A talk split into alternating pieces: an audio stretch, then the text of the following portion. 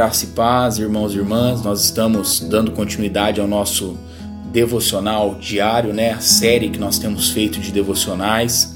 E nós estamos hoje no dia 26 de abril de 2020. E o tema para o nosso devocional hoje é Refletindo o Projeto de Deus.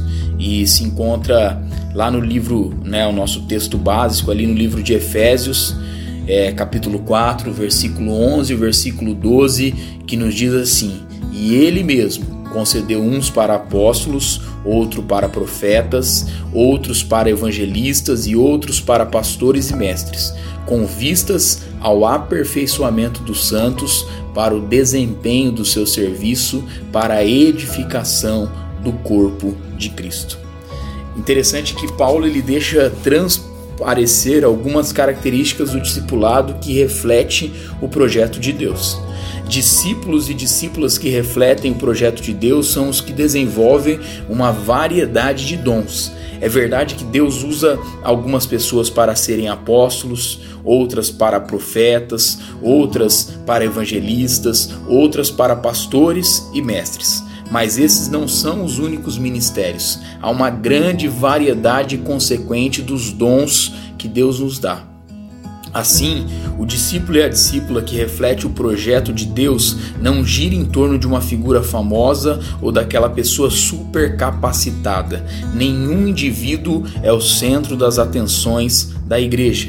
Discípulos e discípulas que refletem o projeto de Deus são centralizados em Jesus. Os dons e os ministérios não pertencem a qualquer outra pessoa ou grupo.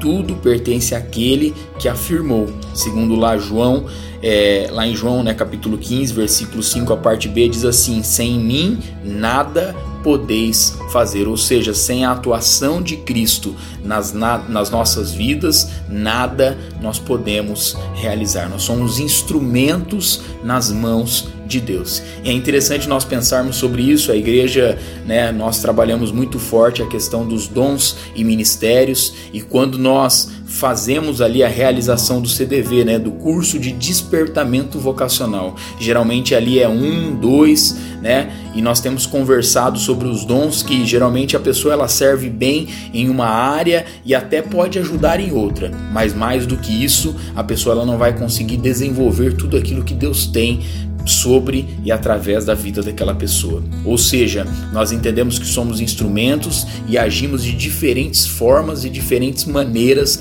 para que o Espírito Santo de Deus continue a implantar a vontade dele e o reino dele sobre a face da terra. Que a nossa oração seja, Senhor, que eu compreenda e coloque em prática o teu projeto para mim que eu seja fiel aos dons que o Senhor tem nos concedido e tem me concedido para a edificação do teu reino sobre a face da terra.